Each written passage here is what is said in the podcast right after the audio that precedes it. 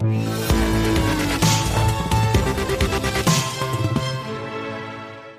réponse européenne, cette réponse commune, elle était vraiment attendue.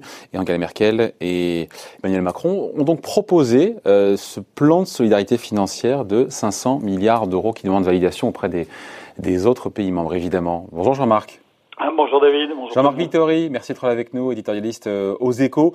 C'est vrai que, avant d'entrer dans le dur du sujet, jusqu'à présent, en Europe, on a eu des réponses nationales, j'ai envie de dire, euh, de la part des, autorités et des gouvernements. Des réponses, euh, la seule réponse fédérale, on l'a eu au niveau monétaire, au niveau de la BCE. Et c'est vrai que là, enfin, on attendait voilà, une ébauche, un début de réponse commune. On n'a pas été déçus, j'ai envie de dire, parce que euh, faut se rappeler, d'ailleurs c'est euh, Nicolas Bétou dans son édito, aujourd'hui dans l'opinion qui disait, mais rappelez-vous, euh, François Hollande avec Angela Merkel en 2012, elle avait dit une dette commune, Angela Merkel, pas, non, pas de mon vivant. Et bien pourtant on y est, dans son principe. Elle l'avait même rappelé, hein, il y a un peu moins de deux mois, qu'elle n'était pas favorable au principe d'une dette. Euh, Angela Merkel a évolué. Comme toujours dans les crises, la chancelière allemande finit par euh, prendre la meilleure euh, réponse après avoir envisagé absolument toutes les autres. Elle avait fait ça pendant la crise de, de 2008-2009. Elle, adopte à nouveau le même, le même comportement. Il y avait déjà eu hein, ces dernières semaines des propositions euh, venant notamment de la France, de l'Italie, de l'Espagne qui avaient été rejetées. Là, c'est un pas différent. C'est un pas entre les, deux pays qui, qui, ont joué le, le, rôle le plus important dans la construction de l'Union européenne qui se lance dans cette euh, proposition. Donc oui, c'est un vrai changement. C'est un changement euh, euh, majeur de la part de l'Allemagne sous l'effet de la crise.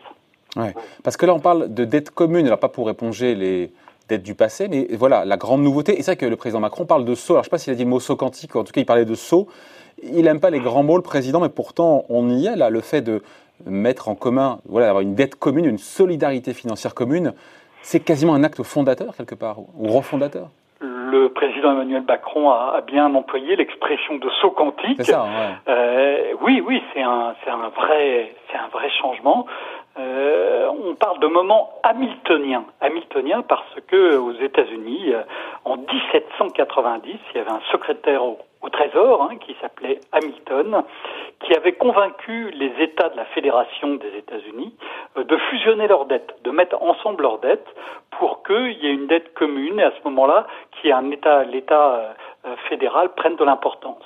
Et on considère que c'est à partir de ce moment-là que les États-Unis sont devenus réellement des États unis, hmm. unis par une dette commune. Oui, sauf que c'est du, temporaire là, c'est pas encore du euh, définitif. Mais non, c'est mais à partir du moment où cette dette euh, naît, elle émerge, euh, derrière il y a toute une, une, une dynamique qui peut euh, se mettre en route. On sait depuis très longtemps qu'avoir une monnaie commune sans avoir des, euh, des, des, des, instances budgétaires. C'est un vice, c'est un vice congénital. C'est un vice congénital, c'est un déséquilibre majeur qui euh, menace la zone euro depuis, depuis qu'il y a eu des crises majeures. Hein. Il y en a eu une en 2008-2009, il y en a eu une en 2011-2012.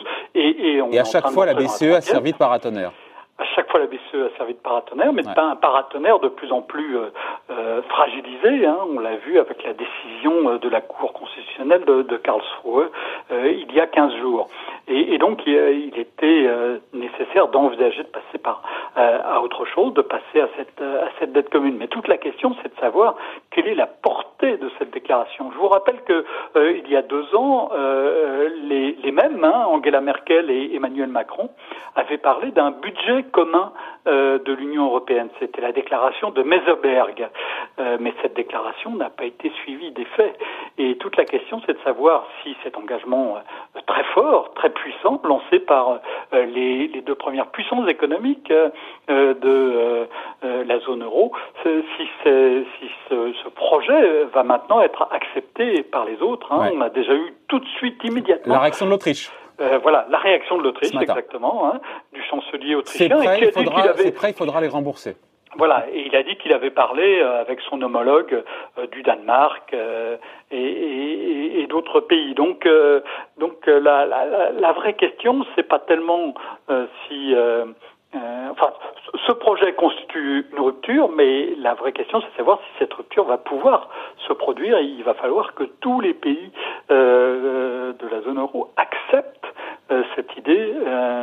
Et, et, même les pays hors de la zone euro, hein, les pays européens hors zone euro, acceptent. On imagine qu'il y aura sûrement un, sommet, Jean-Marc, un sommet de chefs d'État quelque part. On parle du mois de juin. S'il sera nécessaire pour adopter tout ça et pour convaincre les rétifs que sont, vous l'avez dit, les Pays-Bas, les pays nordiques, qui eux, pour le coup, euh, vont avoir du mal à valider cette union de transfert, parce qu'on parle de ça, de payer les factures en commun d'un argent qu'on va donner à des pays qui sont très en difficulté, très impactés de manière euh, sanitaire, économique et sociale par cette pandémie. Quand euh, les États-Unis se sont mis d'accord pour mutualiser les, dettes, hein, il y avait trois hommes autour de la table. Euh, Jefferson, Madison et, Hamilton. Là, il va y avoir 27 chefs d'État et de gouvernement qui vont devoir se mettre d'accord. Euh, c'est quelque chose d'extraordinairement compliqué dans la dynamique actuelle, même dans une crise majeure comme celle que nous vivons aujourd'hui. Angela Merkel, on, enfin, on, peut dire que euh, c'est un gros coup, pas pour le président Macron, parce qu'on a, on a le sentiment, parce qu'il y a cette crise, qu'Angela Merkel, alors j'aime pas le mot céder, hein, mais voilà, qu'elle a accédé, on va dire plus, à, cette demande française et demande française et aussi des pays d'ailleurs du sud euh, du sud de l'Europe pour mettre plus de solidarité financière budgétaire dans cette crise. Ben, du côté de Emmanuel Macron, c'est une idée qu'il a depuis très longtemps. Hein. C'est pas quelque chose qui est né dans cette crise. Euh, c'est pas quelque chose qui est né au moment de, de 2018 quand il y avait eu cette, euh, cette déclaration de Meseberg. C'est une, c'est une réflexion de très euh, long terme qui euh, amène le président Emmanuel Macron à pousser cette idée, à la pousser depuis qu'il est à l'Élysée et de continuer de le faire avec avec énergie. Oui, mais elle des quatre fers. C'était euh, Il y, avait des résistances, mais Angela Merkel, encore une fois, est euh, une euh, dirigeante qui est capable de prendre acte de ce qui se passe, de voir qu'une crise change la donne, que des menaces nouvelles apparaissent. Hein. Je pense que la décision euh, de la Cour constitutionnelle de Karlsruhe euh, a sans doute joué un rôle important euh, dans son cheminement intellectuel. Donc Angela Merkel a évolué, moi je dirais pas qu'elle a cédé, mais qu'elle a évolué sur son appréciation des risques. Et puis c'est peut-être aussi pour elle une volonté d'inscrire sa marque dans l'histoire, d'une certaine manière politiquement pour elle. Il y a y a un, gain et un risque, un gain non négligeable en, acceptant cette proposition euh, et, une perte finalement assez limitée. Donc il y a peut-être une asymétrie hein, politique qui peut avoir amené euh, la dirigeante allemande à, évoluer dans sa position. À faire bouger les lignes. Euh, il faut construire un peu le capot, juste pour qu'on comprenne, parce qu'on dit fonds de solidarité, fonds de relance budgétaire, 500 milliards c'est de l'argent qui est donné, ce sont des subventions qui iront, on imagine, encore une fois, les pays les plus endeuillés, les plus impactés par la crise c'est de l'argent qui est donné, ce sont des prêts qui seront remboursés, mais euh, à hauteur du poids de chaque État en Europe. Qu'on explique un peu le, mécanisme. Oui, c'est comme euh, c'est comme euh, les fonds structurels ou la politique agricole commune, hein. c'est-à-dire que c'est pour ça qu'il faut expliquer. Hein. Voilà, oui, oui, mais c'est la même chose. En fait, hein, qui, on peut on peut raconter l'histoire un peu différemment. Le budget de l'Union européenne va doubler pendant trois ans. Hein, il est de à peu près 1% du PIB des pays de l'Union. Il va passer à 2% pendant trois ans. Seulement. Du fait de ce plan. Du fait de ce plan. Voilà, du fait de ce plan. Ce plan, il va être distribué. Les fonds structurels, c'est pour aider euh, les régions qui, qui, qui étaient en, en, en, retard dans leur développement.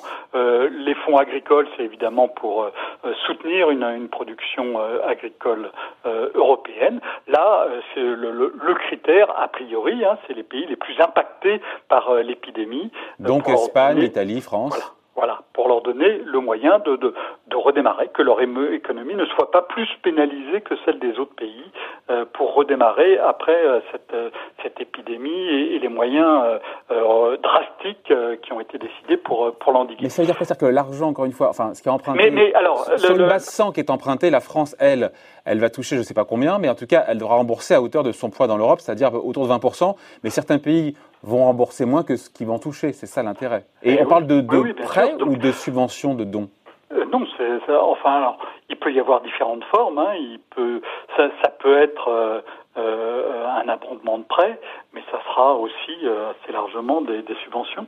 Euh, encore une fois, c'est une mécanique qu'on connaît bien en, en Europe avec la politique agricole d'un côté, où on est dans la subvention, avec les fonds structurels de l'autre, où on est dans la subvention et dans l'abondement de prêts. On peut vraiment avoir les, on peut vraiment avoir toute une toute une, une gamme de d'outils de, de, qui sont déjà bien connus dans la politique dans la politique européenne. La vraie différence, c'est que cette cet argent ne viendra pas euh, des États pour qu'il soit ensuite dépensé, mais qu'il viendra des investisseurs qui prêteront à l'Union européenne. Pour l'instant, ça, n'existe pas. La, la, vraie rupture, elle est là. Elle est là, et c'est ça qui est impensable, c'est que ce soit l'Europe qui émette cette dette commune, argent après qui sert, donc on l'a dit, dans différents pays. On sait ou pas concrètement déjà quoi il va servir je sais pas, la santé, les hôpitaux, la transition écologique, on sait où cet argent va aller? Ben, il y a eu quelques indications de fléchage, hein, donc effectivement euh, la santé euh, et la transition écologique seront deux axes euh, majeurs, mais ça ira évidemment bien au-delà avec toute une série, sans doute, de dispositifs pour aider des régions industrielles qui ont été particulièrement sinistrées, pour aider les activités économiques qui sont jugées essentielles, stratégiques, porteuses d'avenir. Ouais. Et donc, c'est, pardon de répéter, mais donc, c'est, si j'ai bien compris, c'est bien la Commission européenne qui va lever au nom des 27 l'argent pour ensuite le redistribuer. C'est ça la tuyauterie. Hein? Oui, oui, c'est la, commission, c'est, la Commission européenne qui sera à la manœuvre. Et là, encore une fois, on retrouve une mécanique, une mécanique classique dans euh, dans dans dans, l'organisation euh, de l'Union européenne.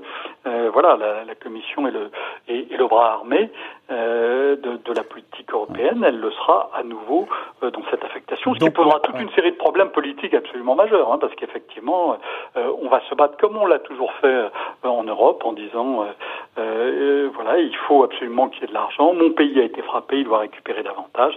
Ça a été le cas avec les fonds structurels, ça a été le cas avec la politique agricole commune. C'est ce qui a provoqué le départ du Royaume-Uni, le, Brexit, hein, puisque le, le Brexit, le Royaume-Uni a décidé de partir parce que euh, I want my money back, hein, le, le, slogan de Margaret Thatcher, je veux recevoir autant que ce que je donne, au moins.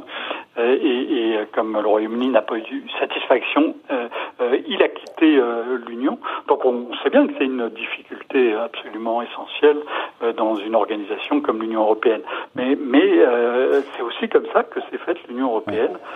donc ce qui est historique, pour être sûr que tout le monde ait bien compris, donc ce qui est historique, Jean-Marc, dans cette décision, ben, ce qui est historique, c'est euh, l'émergence d'une dette de l'Union européenne. Commune d'une dette commune qui ne dépend, qui n'est pas la dette allemande, la, la, dette française, de la dette italienne ou de la dette espagnole, mais qui est une dette européenne. Européenne, même si derrière, euh, il y a à tort de 20% la France, 25% l'Allemagne, etc., etc.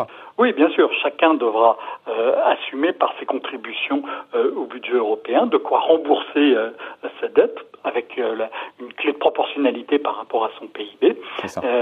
mais mais, mais, mais jusqu'à présent, il n'y avait pas de dette de, de l'Union européenne. Et puis quand il y a une dette de l'Union européenne, il peut y avoir ensuite la nécessité de d'avoir un impôt pour assumer cette dette. C'est ce qui s'est passé dans le cas de l'histoire américaine et et la question se posera très naturellement si jamais, si jamais euh, ce, dispositif voit le jour, ce qui est encore loin d'être fait. Eh, euh, encore une fois, le, mot est tabou dans Corona Bonds, Eurobonds et tout, mais on, on, le fait sans le dire sur des dettes nouvelles et pas sur celles du passé. Oui, oui, oui, tout à fait. Euh, c'est différent. Hein. On peut dire que cette, cette, dette nouvelle, c'est une dette qui est vraiment née de l'épidémie, enfin qui, oui, qui sera de fait née de l'épidémie, puisqu'elle elle, elle, aura pour but de réparer les dégâts causés par, par, par l'épidémie et, et, le confinement. Donc c'est formellement euh, c'est différent. Euh, au fond, on a bien une mutualisation de dette qui est un point absolument clé dans la construction d'un système à caractère fédéral. Euh, juste deux secondes, Jean-Marc, sur le chiffre, 500 milliards, on se rend plus compte tellement les chiffres valsent avec cette crise. Euh, c'est pas une pécadille, mais c'est à la hauteur des des enjeux, des besoins nés de la crise?